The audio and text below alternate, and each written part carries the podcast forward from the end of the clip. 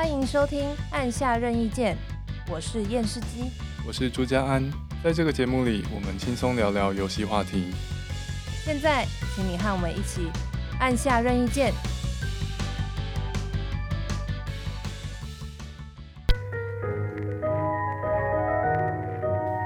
Hello，大家，Hello，验视机，Hello，大家，Hello，朱家安。各位听众朋友，在我们这一集呢，阿基终于要来抱怨刺客教条了。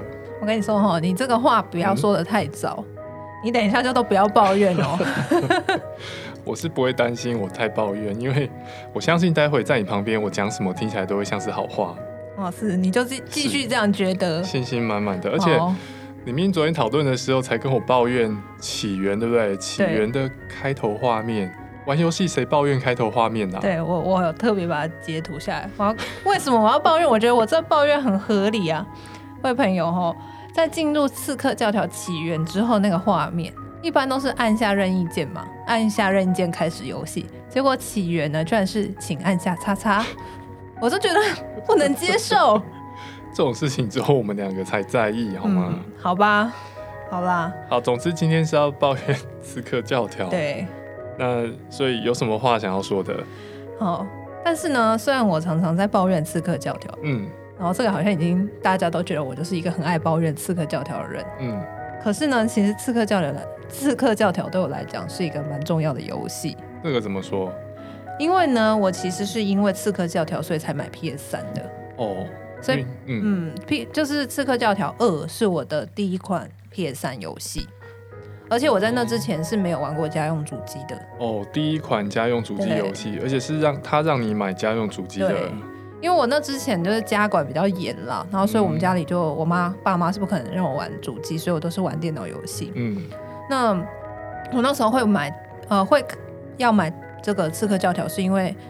有一年暑假，反正我就去朋友家玩，然后那时候是 PS 三刚开始的时候，嗯，然后呢，他就说，哎、欸，我买了一个很厉害游戏，大家一起来看，对，所以那时候他就放了那个《刺客教条二》的开头动画，然后就想说，嗯、哇，超酷，因为《刺客教条二》的主角他是在佛罗伦斯嘛，是意大利文艺复兴时期，嗯、然后所以那整个场景呢，就是一。整个佛罗伦斯城就在你眼前，然后很漂亮，很漂亮。然后他一开始的教学任务什么，就是呃，主角跟哥哥在跑酷，对。然后所以就是从那个佛罗伦斯城市的那个屋顶上面跳来跳去，然后就可以看到那个大教堂啊，然后什么各种漂亮的房子，我就觉得哇，这真的太棒了。嗯。然后那时候朋友还跟我讲说，呃，反正那朋友那时候。PS 三在那个年代画面是超好，所以那时就说哦，有这个游戏啊，就可以不用去意大利了，光玩这个游戏就已经有这个观光的感觉。真的，现在是不用去希腊跟埃及。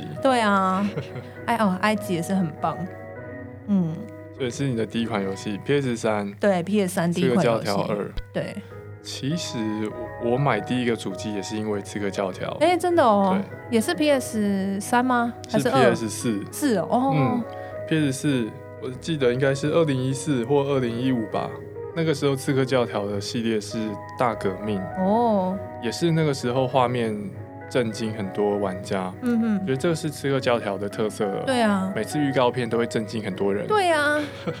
哎、欸，可是我觉得这个游戏也是蛮在这一点，我觉得蛮佩服的哎。嗯，因为前一阵子也不是前一阵，去年吧，不是那个巴黎圣母院失火吗？哦、对。然后那时候就说，那个 Ubisoft 有整个巴黎圣母院，因为他们为了要建那个模，所以他有各种资料啊，然后还提供那个资料帮助法国去重建巴黎圣母院。对，育碧在做。游戏内世界一向在细节方面精致度是为人称颂的，嗯、就东西做很像，不见得真的百分百一模一样啊，看他游玩的需求。嗯哼。但是做埃及像埃及，做法国像法国。对啊，然后做意大利像意大利。嗯，哎、欸，你要不要为没有玩过的朋友介绍一下这个游戏是长什么样子？好。一下子就、嗯、忽然忘记要先介绍一下哈，对，讲一下。啊、呃，刺客教条这个游戏呢，就是你扮演一个刺客，嗯，然后要去杀一些人，这样。简单讲就是这样啦。但是呢，像我我们之前应该有提到过，它其实是一个穿越的游戏，对。所以玩家扮演的主角其实是一个现代人，嗯。然后这是有一点点科幻的设定，就是在这个呃科幻世界里面呢，就是有一个机器。那这个机器是可以读取人类的 DNA，然后让你去模拟你的祖先。嗯，你可以读取读取你祖先的记忆，然后在那个机器之中。就像在打电动一样，然后你就扮演你的祖先去执行你祖先的记忆，读取记忆啦，同时同时也重新重活一次那个记忆的那个感觉。哦，玩家操纵的角色是现代人，对，这现代人利用高科技设备进入虚拟世界来重现他的祖先的记忆，没错。然后他祖先是刺客这样子，所以这些主角们因为已经好几代了，换了很多不同主角，嗯，那这些主角他的特色就是他们其实都是同一个。刺客祖先的后代，对，他的身上都有那个刺客祖先的基因，所以他可以一直去读取这样子。好，一个科幻的设定。嗯，那回到古代就是去暗杀其他人类吗？对，暗杀其他人类，不然是暗杀动物吗？那这个玩玩家扮演这些角色，他们的祖先就是刺客嘛？那在这个游戏的世界观设定上面，就是有一群人叫刺客，那与刺客作对的另外一群人叫做圣殿武士。然后，所以他们两边是采取，呃，他们两边的价值观不太一样，所以他们就是会互相的斗争这样子。嗯，那这都是台面下的。嗯、那台面上可能就是某一些政治人物啊，或重要的历史人物，他可能是圣殿骑士，但是一般人不知道他们的背后还有这个身份。嗯，那有一些像我那时候玩《刺客教条二》，像什么马基维利啊。因为他是文艺复兴时期嘛，或者说像什么里奥纳多·达文西，他们都是比较偏向刺客这一边的，嗯，所以他就会提供你一些协助，让这个主角可以去刺杀一些圣殿骑士的人，这样子。哦，所以这个历史叙事有点像是说，刺客团跟圣殿骑士团，对，他们都是秘密组织，对，然后是实际上面一些历史事件背后政治角力参与斗争的点双方这样子。对，就有点像是，呃。他用，呃，他在历史事件上面去加了一个这种有点架空的设定啦。对，就可能例如说，呃，某某战争，他就会把它解释成说，这其实背后是骑士团、圣殿骑士跟跟刺客的角力这样。那、嗯、实际上是不是我们当然不知道嘛？因为这这就感觉它就是他们虚构出来的东西。这就是让游戏的叙事有历史感嘛？对，跟真实历史事件结合。嗯哼，嗯嗯。对，那所以说你就是扮演一个刺客，然后就很帅，可以。那游戏中你就会接收到各种任务哦，要刺杀某某人啊，或者是怎样，你要追捕某某人啊，或从什么地方逃出去或什么之类的。嗯，比较像是一般动作游戏，但是它的游戏方式又是比较偏逆中暗杀型的。对。但是因为这游戏这个系列很长了，那每一代的玩法不是不太一样，会有一点点的差别。嗯，像我玩到起源的时候，它已经有非常强的战斗技了。嗯，在二代的时候，它比较偏向你还是扮演一个刺客啦，你主要的攻击模式还是刺杀为主。你当然也是有的时候会必须要用一般的战斗，可是到现在。我觉得这个游戏也是被网友们笑，就说越来越像无双啦，或者说越来越像战神呐，就已经他主角已经像个战士，因为最新我们现在好像是十一月嘛，还是什么时候要出维京纪元？嗯，那维京纪元就被笑说，那明明就是那个维京狂战士，怎么会是刺客呢？这是要怎么刺杀？对啊，维京人想要加入刺客组织，应该会被拒绝吧？对啊。所以就很还蛮妙，就是说这个系列从一个比较真的就是说做你是刺客，你做刺客的事情，然后到后来慢慢变成，哎，怎么好像变成是武士还是战士这样？我觉得刺客这个包装真的是很棒的包装哎，有神秘感又帅气。啊。嗯，我现在还记得我很久以前看《刺客教条一代》的预告片。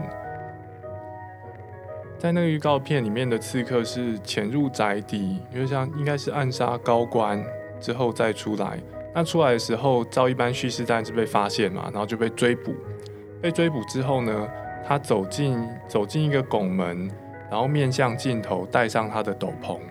这个时候从拱门后面就缓步走出一大堆戴着斗篷的僧侣，然后就隐身于那群僧侣当中。那时候看到觉得说。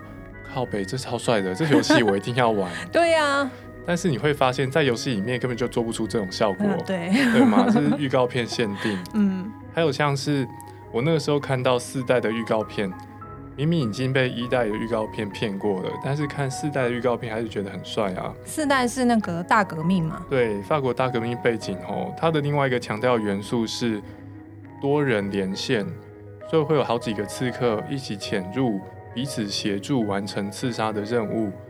你可以想象那个预那个预告片可以拍得很帅，因为每个角色你可以把它拍成是真的彼此默契十足、合作无间。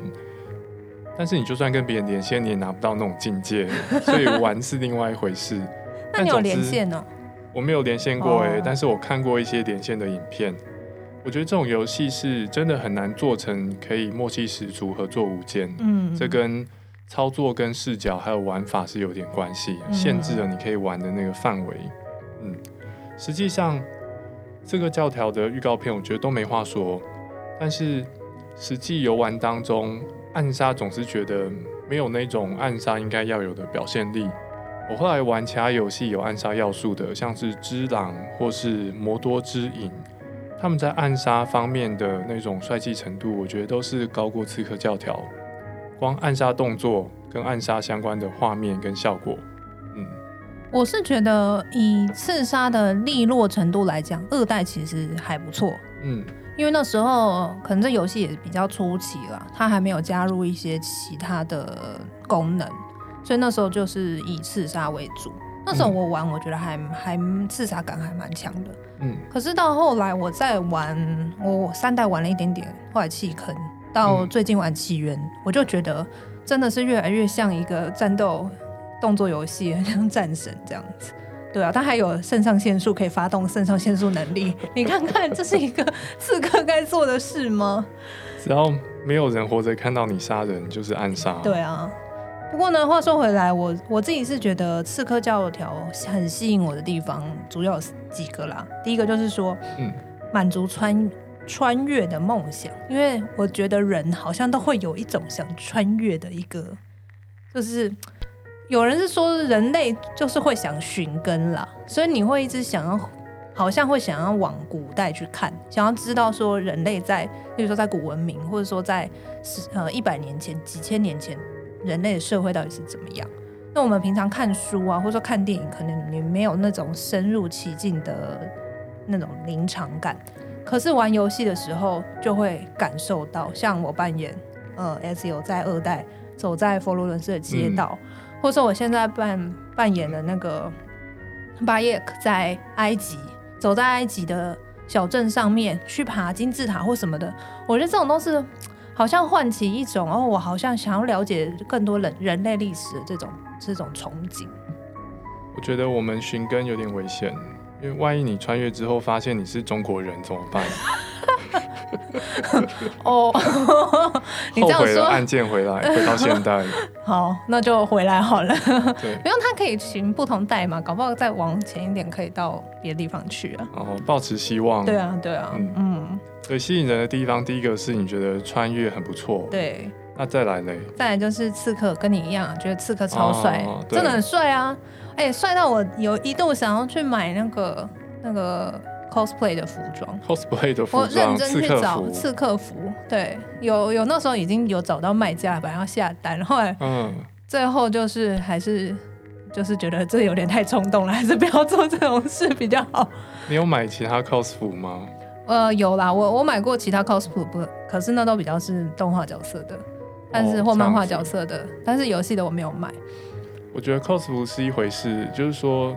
比较不是平常可以穿的，对。但是如果有那一种平常可以穿的大衣，然后它有一些刺客教条服装的元素，我觉得会蛮不错。哎、欸，我有买过，嗯，但是那个是个诈骗牌，啥？所以后来送到那个货就是完全不一样。他也是说什么刺客风格的夹克还是什么的，然后送来那品质超烂的，就是好吧，好伤心哦，就是一个诈骗的东西，对。哦，所以大家要注意，对，要小心，不要买错刺客风格的服装，真的。但是反正我那时候就是觉得真的太帅，然后很想买 cos 服之外，我还有去查到他，因为那个刺客他不是都会带那个臂放在那个手臂里面那个小暗刀嘛，袖剑，就是袖剑。嗯，有人在做袖箭呢，手工做的，它是有一个机关，是真的，你用食那个中指去勾它，那个箭就会跑出来，然后就可以就可以打这样子。那你的无名指要砍掉吗？对，我那时候就想说，我是不是为了买这个袖箭，我无名指要砍掉？但真的有人在做，我就觉得好酷哦，那时候很想买。在叙叙事里面，刺客是说，为了让那个袖箭可以的箭可以顺利的穿出来，嗯，所以刺客的无名指要截断，要砍掉，对。对对啊，然后对，这是第二个原因。然后第三个我很喜欢刺客教条的地方是，这、嗯、但这比较近代啦，近期了，因为起源的照相功能超棒。我觉得他他们好像已经认知到自己是一个观光游戏了，所以就是你既然是观光游戏，你就一定要做。照相功能哦，那个 照相功能真的超赞哎！它不但就是可以调各种角度之外，它有滤镜，然后又还可以调光，然后还可以调景深什么的，超棒！嗯、就简直就是在拍，正在拍照一样。我们在这一集上线的时候会放一个连接，嗯哦，然后把验视机拍的照片放在脸书粉丝页给大家欣赏。对，想要跟大家分享我的照片，嗯，而且我那时候拍一些照片上传到 IG，还有人以信为证，就想说：哎，欸，你什么时候出国去玩呢？这样。对啊，而且游戏本身也很有趣，就是它起源的那个大地图上面呢、啊嗯，还会有一些点是是照片，就是玩家在这边拍照。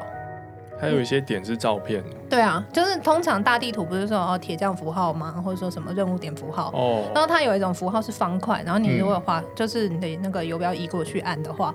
它就会显示说是某某 ID 某某玩家 I 啊、呃、玩家 ID 某某某，然后他在他拍这个照片，然后还可以帮他按赞，这样，就像是一个 IG。所以我那时候就是有时候会就开大地图，然后看说哦这边有人拍了一只豹，然后这边开拍了一个猫咪，然后什么的这样子。不错，这样会有有点灵感。对啊对啊，古埃及的社群网站。没错。但是其实你仔细想想，蛮悲烂的。就是大家，我是不知道其他人了，可能我，我就花超多时间在玩拍照，跟到处晃晃，嗯，然后看野生动物之类的，然后整个就是完完全全荒废的主线。之前也有一个游戏让我花很多时间拍照，对马吗？我听说不是哦，是最后生还者二，因为它场景漂亮嘛，就场景漂亮，你就是会忍不住，就是会想要拍照啊。对对啊，嗯。好，所以你喜欢是说穿越历史很帅，刺客很帅，嗯，拍照很棒。嗯，啊，我们这集不是要抱怨吗？对啊。那你抱怨是要抱怨什么？你看吧，是不是？我就说话不要说太早，结果你抱怨的比我还多。好啦，我我们现在来抱怨哦。那但是抱怨之前，我想说先理清一下，因为这个系列真的很庞大，然后我也没有全部都玩，像一代我就没有玩，我自己玩的是二代的本传跟兄弟会有启示录。三代，但是我不知道三代到底有什么问题。我当时三代玩大概一个小时左右，我就觉得不是我的游戏，我就没有再玩下去了。然后最近玩的当然就是起源嘛，奥德赛是还没有买这样子。嗯，所以嗯、呃，因为朱家朱家刚好跟我玩的比较错开，你是有玩哪一些？我玩大革命、黑旗、奥德赛。嗯，那这样我们刚真的是刚好错开。但是就算是如此，我们也是没有每一代都有玩到，所以我觉得我们可能讨论就比较不会进入到每一代每一代具体的细节啦。嗯，那重点可能就会放在我们玩过这几代出现的一些比较共通的问题这样子。嗯，那这几天因为为了要录这个有，这就为了要录这一集，所以我就又再玩了一下起源这样。然后就一进这个游戏呢，我大概就花了半个小时左右在打猎。你玩刺客教条吗？对，然后再打猎。对。然后呢？因为埃及有很多野生动物啊，古埃及嘛，然后就有鳄鱼跟河马，还有豹啊什么的。哦，玩大革命就只有其他村民而已。对啊，都不能打猎哦。起源真的打猎超棒。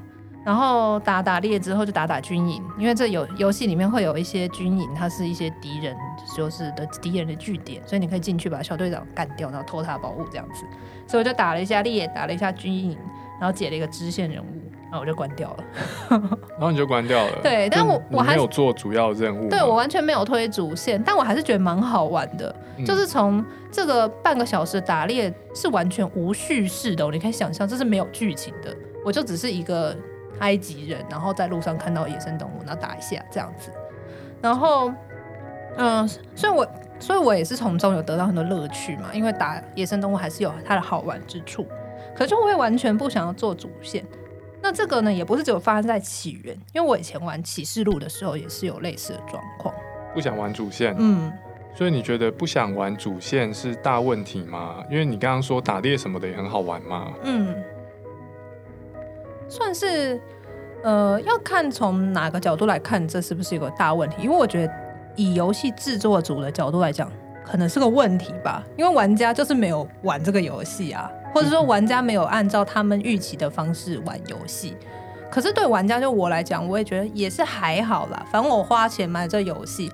我也可以从中得到乐趣，但这乐趣或许不是制作组想要提供的，但我觉得无所谓，大家都可以从里面去得到自己想要的。嗯，不过我们回头来讲说，为什么会不想推主线？好了，嗯，我自己观察一下，我觉得可能是因为就是没有什么代入感吧，就我觉得。我跟这个角色没什么关系，嗯、就我跟主角没什么关系，我我也不太了解他，我也不是很在乎他在乎的事情，这样。你是不是不够关心你操纵的角色？有一点是，但我觉得这或许不是我的问题。我们玩游戏的时候，常常会觉得，或者说我们会预设，嗯，游戏的角色跟玩家，就我们是很亲密、嗯、很亲近的，因为我们就是扮演他嘛，嗯。然后我们可能会觉得说，哦，我就是角色这样子。可是我觉得这有的时候很有可能是一个错觉，就我们跟角色没有我们想象的这么熟哦。嗯嗯，就是我们我们玩游戏的时候，其实我们跟角色也是第一次见面呐。对，我们也不会立刻就知道他心在想什么，也不会立刻就知道他是怎么样的一个人。哦，亲密不是免费的，对，有些代价，对，有些事情要做这样子。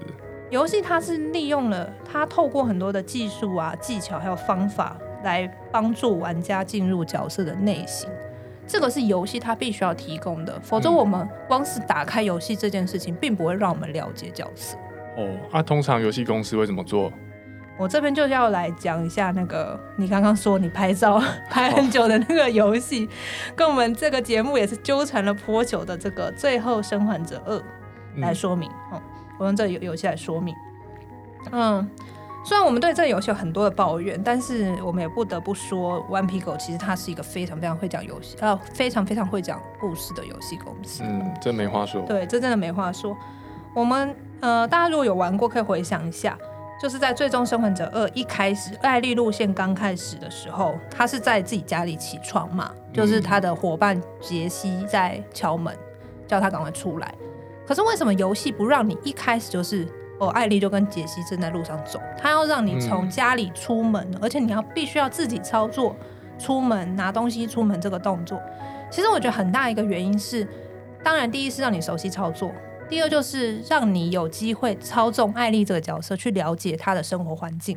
哦，知道他是怎样的人？对，因为你从他的书桌上面放什么，他的墙壁上贴着什么东西的海报，嗯、他有什么样子的杯子、器具等等，其实你可以了解到艾丽她是一个什么样个性的人。从这边就开始培养感情。对，所以我们可能你在玩的时候，乍看之下，他好像只是一个教学过程，但其实他同时也让你了解艾丽这个人。嗯，然后到后面你也会开始。那么艾莉它有一个功能，就是那个笔记本嘛，我我应该是按触控板还是什么吧，反正你按某个键，你就可以打开艾莉的笔记本。嗯，那艾莉的笔记本在游玩系统上面，它有个很重要的功能，就是告诉玩家你的进度到哪里了。嗯，因为它会写说，我昨天做了什么事嘛，或者刚刚发生什么事，我看到谁，我等一下要去找谁，所以它是有一个提示玩家你现在进度的这个的功能在那里，任务说明的功能。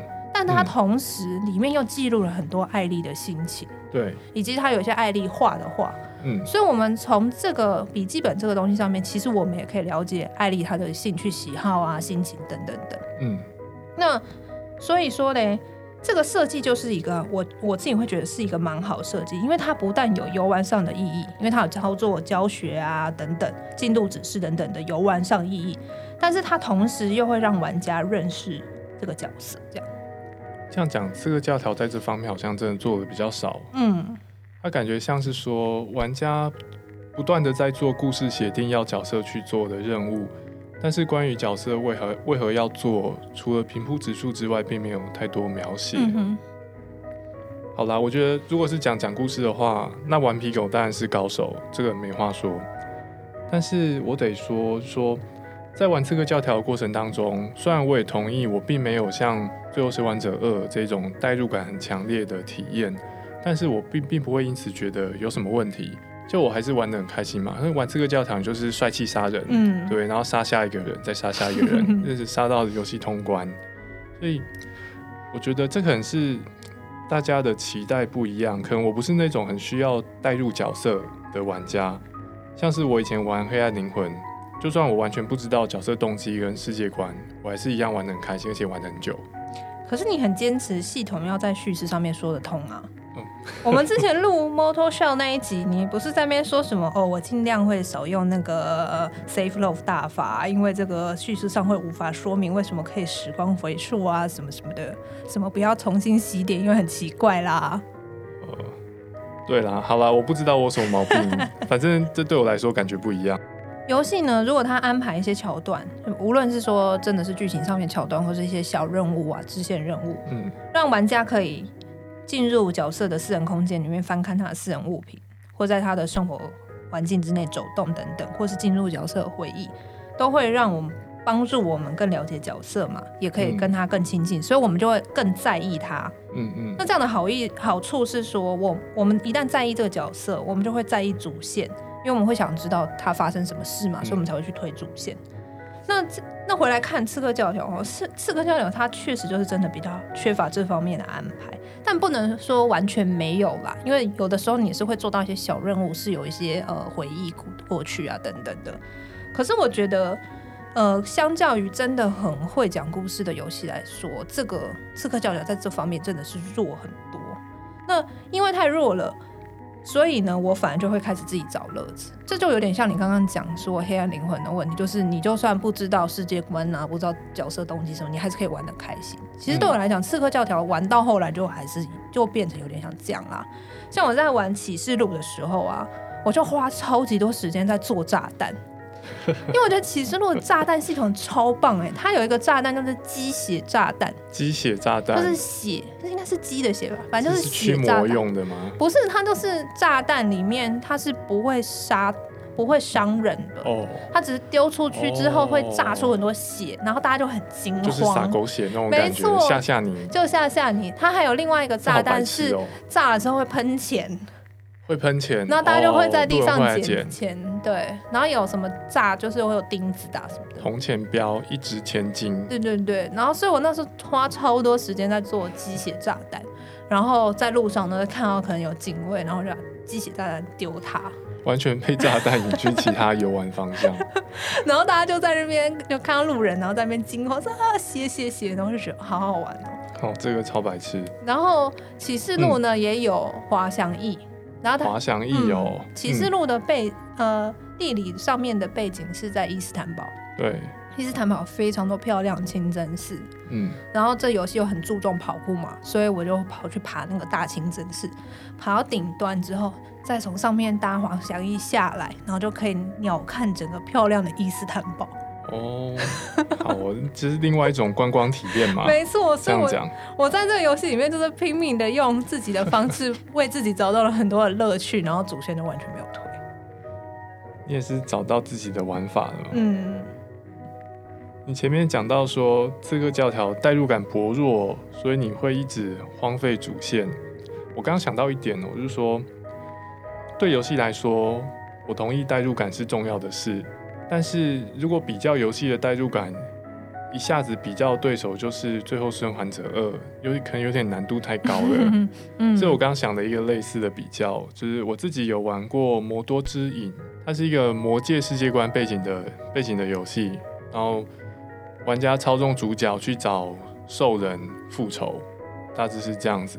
这个游戏并不是像《最后生还者二》那一种是以叙事为主的，《最后生还者二》我觉得是。叙事型游戏，只是它刚好有很不错的逆中跟战斗系统。但是《魔多之影》是战斗游戏，但是在我自己的游玩经验里面，也觉得比起历代刺客，我比较可以带入《魔多之影》的主角。哦，是哦，嗯、怎么说？所以《魔多之影》的主角，他因为他的故事比较强吗？魔多自己的故事是一个复仇型的故事，嗯，所以我觉得有可能复仇型的故事比较容易增加代入感嘛，因为让让你有战斗的冲动。但细节我不是很确定，但是我自己游玩的经验是，我觉得《魔多之影》是设计成让玩家比较容易带入，比起我玩过的其他刺客教条，特别是比起大革命、枭雄跟奥德赛，我自己玩刺客教条，带入感最强的体验是在黑旗。黑旗的背景是是加勒比海嘛？是一个海盗，嗯哼，他是刺客，但同时海盗，他有些海盗朋友。虽然说大致剧情我差不多忘了，但是我记得中间有一段是是在描写他跟他朋友的回忆，嗯嗯，那个我是觉得蛮感动的。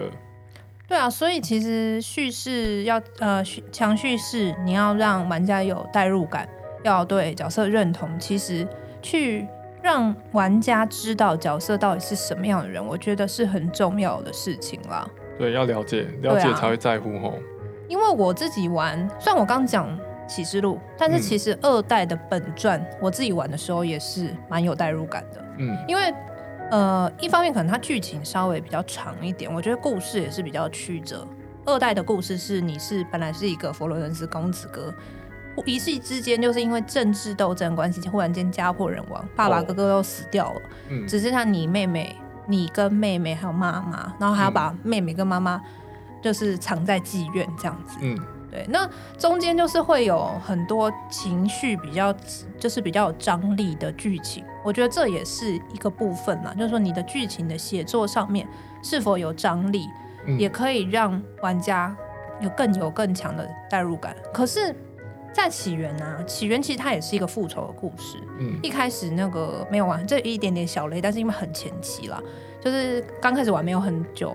男主角的儿子就死掉了，所以他也是要为儿子复仇。嗯、但我不知道是不是因为我觉得他的写作，就是他的脚本写作没有很好，可能比较平铺直述一点，所以我就一直没有那种感觉到主角很悲痛啊，我一定要复仇啊那种感觉，没那急迫性。对，然后就会觉得好像可以打打鳄鱼 再说这样。对啊，所以我觉得可能跟脚本的写作功力也是有很大关联啦。对啊。不过我觉得，像是刺客教条历届大多是开放世界游戏嘛，嗯，你做开放世界游戏，玩家就会很容易荒废主线啊，嗯嗯嗯，像是对马战鬼前半段的主线是要去救玩家的亲戚，但到处玩家就是去去摸狐狸啊，干嘛的，对吧？他亲戚是活着，哎，被对方俘虏了，在剧情上面应该是很急迫，赶快救出来，因为你不知道对方会对他做什么事。但玩家就是干其他事情，找温泉、削竹子、摸狐狸等等等等，还有像是萨尔达传说、旷野之息。旷野之息的叙事是要去驱除占据城堡的灾厄加农大 boss。那城堡就在正中间，你在地图的每一个点几乎都可以看到，一眼看到城堡在很远那个地方。但很多玩家花很多时间在做其他事情嘛，煮菜啊，对啊，煮菜、打猎呀、啊，煮菜、打猎、捡果子。摘香菇等等。哎、欸，可是你这样讲，嗯、我忽然想到，这到底会不会是那种论文写不出来，所以只好去扫厕所的这种补偿心理啊？就觉得说啊，好像去打 BOSS 好麻烦呢，还是我现在做做别的事？看了一眼占据，看了一眼占据城堡灾厄加农，觉得说打不赢吧，剪一下果子好了。对啊，对啊，这种感觉？论文这一章写写不起来，那去扫下厕所。对啊，不过。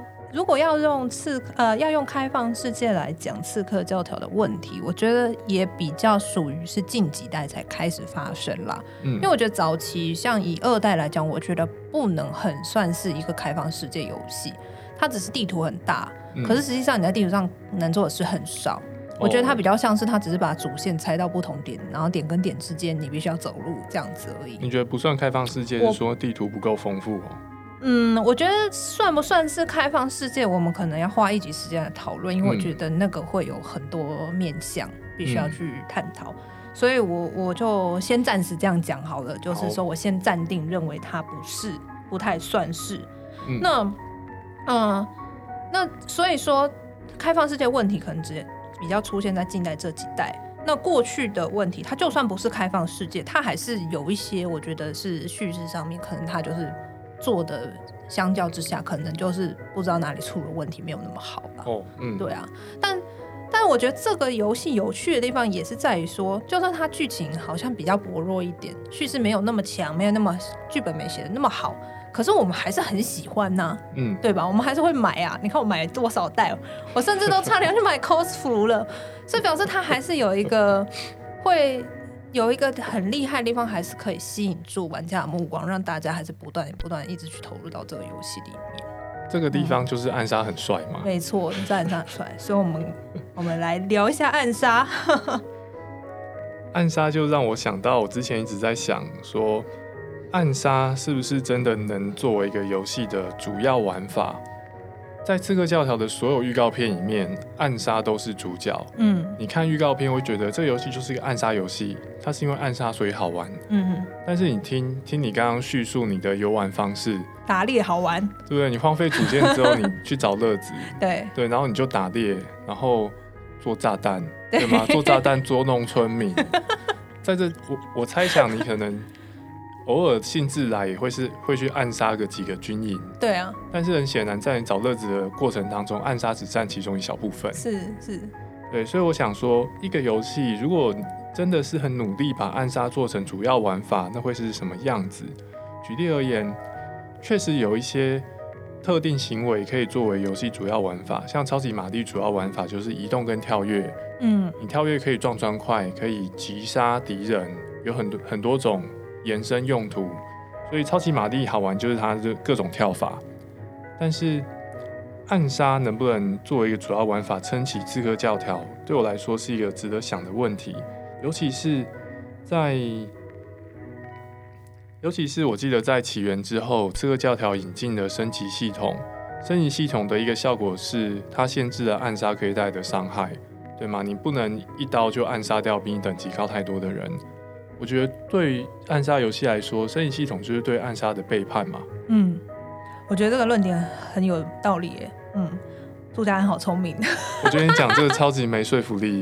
没有，我是真的没有，但是因为因为之前你已经跟我提过，所以我现在无法演出我第一次听到你说这个话的那种震震撼，这样。但我确实觉得这个论点很棒，我之前没有没有这样想过，因为这真的蛮有道理的。如果你是暗杀，那你应该就是一级死嘛，那暗杀一级不死，那算什么暗杀？暗杀暗杀一级没死就叫暗杀失败。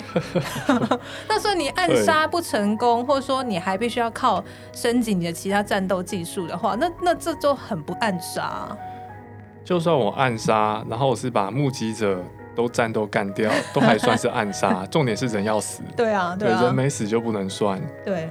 但是这个就会跟等级进程系统有冲突吗？嗯。因为假设玩。假设玩游戏有等级进程系统，它通常就会用等级限制你可以去的地方，跟你可以可以应付的敌人，那就会有些敌人不能让你轻松暗杀暗杀掉嘛。那在过去的一些系列作里面，虽然还没有让刺客有等级，但是游戏也会用其他方式来让玩家有成长的感觉，像是你随着游戏进程去学到比较进阶的暗杀技能。像是双人刺杀、落下暗杀这种的，我觉得这都还算合理啦。因为如果我是一个呃，就是初学者刺客，我一次只能暗杀一个人，然后到我后来就是慢慢学习，变成哦可以杀两个人，我觉得这都还算有道理。可是如果说像你刚刚讲，它是真真实的等级系统，我会看到我的等级，我现在二十级，敌人四十级，哎，我打不过他，现在不要打。我觉得这就蛮没道理的，因为我之之所以要暗杀，就是因为他。等级比我高嘛，所以我用暗杀的方式，我照理说我应该可以把他干掉啊，对，这样才合理的刺客啊。对，叙事上面暗杀应该是就是这种以小博大的战斗，就是不管他多壮多厉害。嗯怎么样，双刀什么的，可是呢，我躲在暗处呢，哎，我吹个吹箭什么，他也会死嘛。这个是在我们想象中刺客应该是这样。对。可是当游戏引进了这个等级之后，我就会变成我在任务列表上看到这个任务建议等级六十级，我像二十级，我就觉得哦，我没办法打。嗯。可是我觉得这蛮不合理的啊。很奇怪，破坏玩家对于刺客跟暗杀的想象。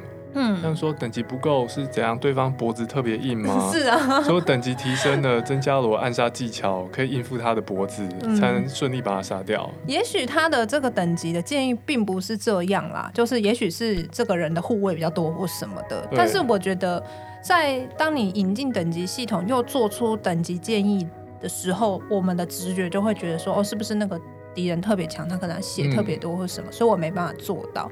但如果他是以关卡难度去告诉你说这关卡是比较难的或什么的，我觉得这个会可能是一个比较符合刺客设定的一种做法了。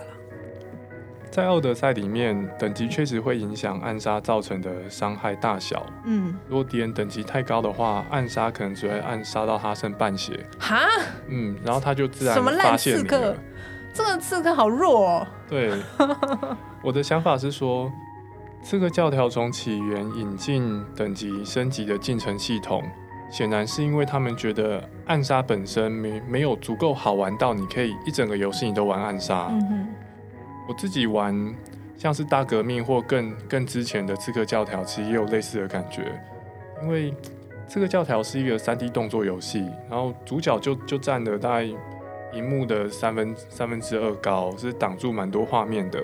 你要转动视角才能把主角所在的区域看得很清楚。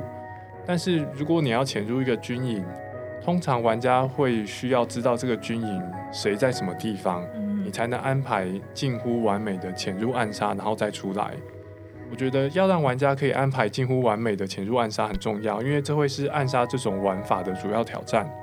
如果你的暗杀太过简单，谁都可以杀，就变成无聊的游戏。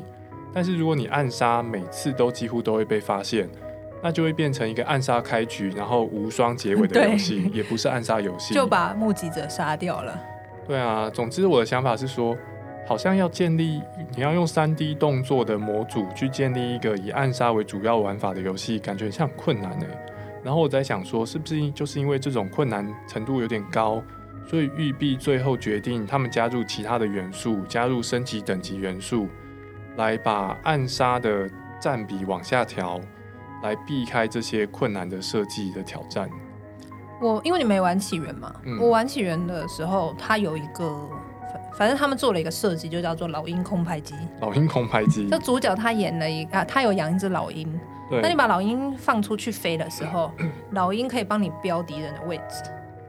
科技老鹰。哦，让你掌握敌人的位置。对，所以你在用呃，它有一个很像、很类似《最后生还者》那种聆听模式的一个功能的时候，嗯、你就可以看到穿墙看到敌人的位置。嗯，那老鹰是可以一次，你只要老鹰那边飞够久，你基本上可以一整个军营的所有的敌人的位置你都可以标出来。嗯，所以这样子是确实是有可能做到完美暗杀，因为你等于除了你的第三人称之外，你也有一个俯视角的一个辅助。嗯，但是它有一个缺点，就是你几次之后你就会变得很无聊。很无聊？怎么说？因为很简单呐、啊。哦，是说一旦掌握敌人各自的位置之后，要能潜入暗杀就没什么挑战。对，几乎是没有挑战。你只要耐心够的话，哦，你就是蹲在草丛边，因为你其实可以标出所有人的位置，然后你也知道他的动线。对，所以你就是只要慢慢等等他来，然后你把他杀了，他落那个拖进草丛，然后你你再换到下一个位置杀人拖进草丛，所以久了之后，它变成蛮重复的，会有一点无聊。了解，因为、嗯。最最安全而且可承受的玩法，就是也很有作作业感的玩法。对啊，对啊。你刚刚讲到老鹰空拍机，让我想到《潜龙谍影五：幻痛》。嗯哼。幻痛的设计是玩家会在会在高处先用望远镜标记军营的敌人的位置。嗯哼。我猜想《潜龙电影》可能前作就有设就有这种设计啦，只是我我是玩幻痛。但是幻痛的这种玩法给我的感觉，并不像你刚刚说的会大幅降低游戏难度，哦，而且会无聊。嗯，因为我要潜入军营，我先找个制高点，用望远镜看一下有哪些人，对我来说会增加代入感，因为这就像是真的要潜入的人会干的事情。哦。所以你会觉得是你，嗯，真的是你在做这件事情，没有假手他人，没有假手老鹰这样。嗯，对，我标记之后，我知道大家的位置。然后我潜入，但是知道别人的位置，并不会让潜入变得超级简单。嗯，因为我觉得可能是因为，我觉得可能是因为《潜龙谍影》本身是一个逆中游戏，所以它的每个关卡都是设计过的，不会让你掌握敌人位置就变成可以随便打拖进草丛这种事情。哦，它会有设计一些地形、一些巡逻路线，嗯哼，让你就算掌握别人的位置，你依然必须动脑才能把那些人都处理掉。所以我觉得我们刚刚讲说，知道位置会降低难度，可能也是关卡设计的问题。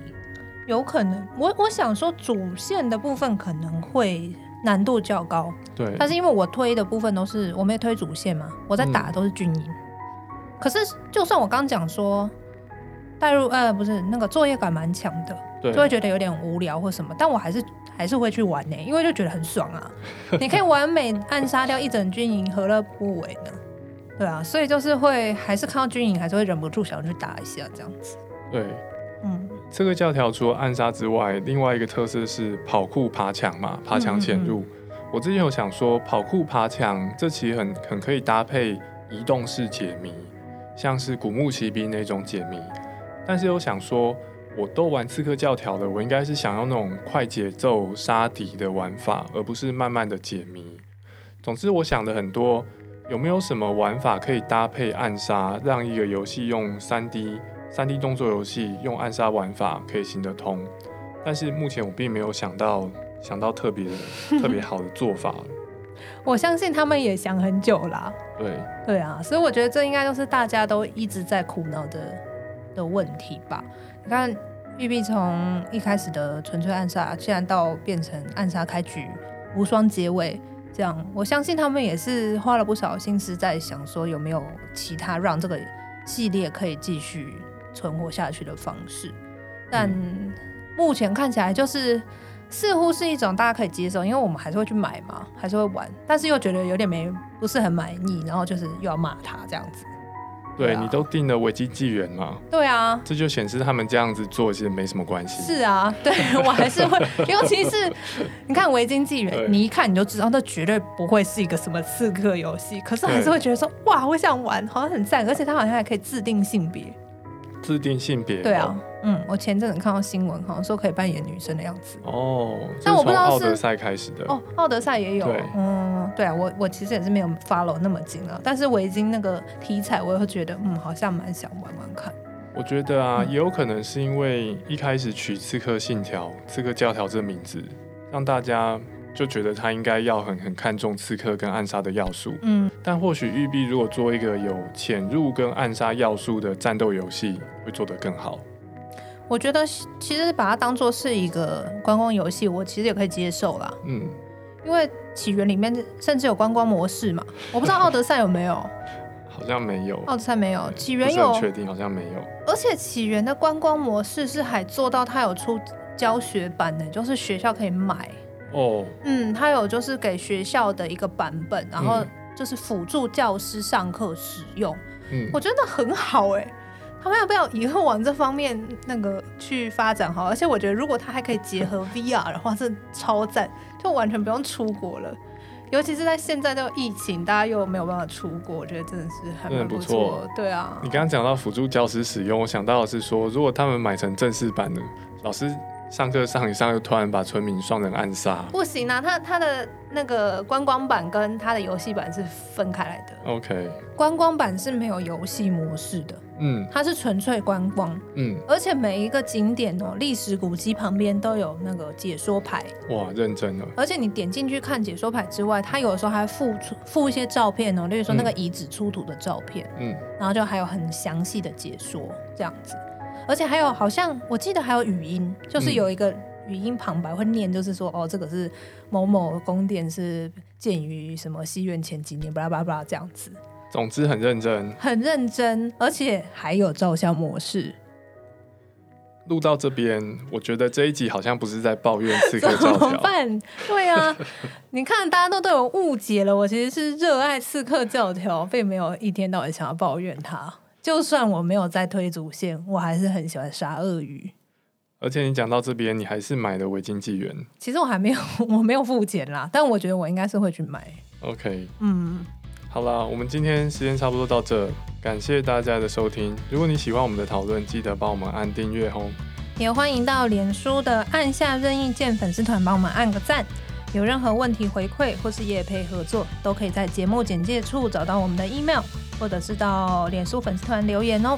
哦，对了，我们最近也开了 IG，所以如果有按有使用 IG 的朋友，也可以在 IG 上面搜寻按下任意键。好，那我们就下个礼拜再见喽，拜拜，拜拜。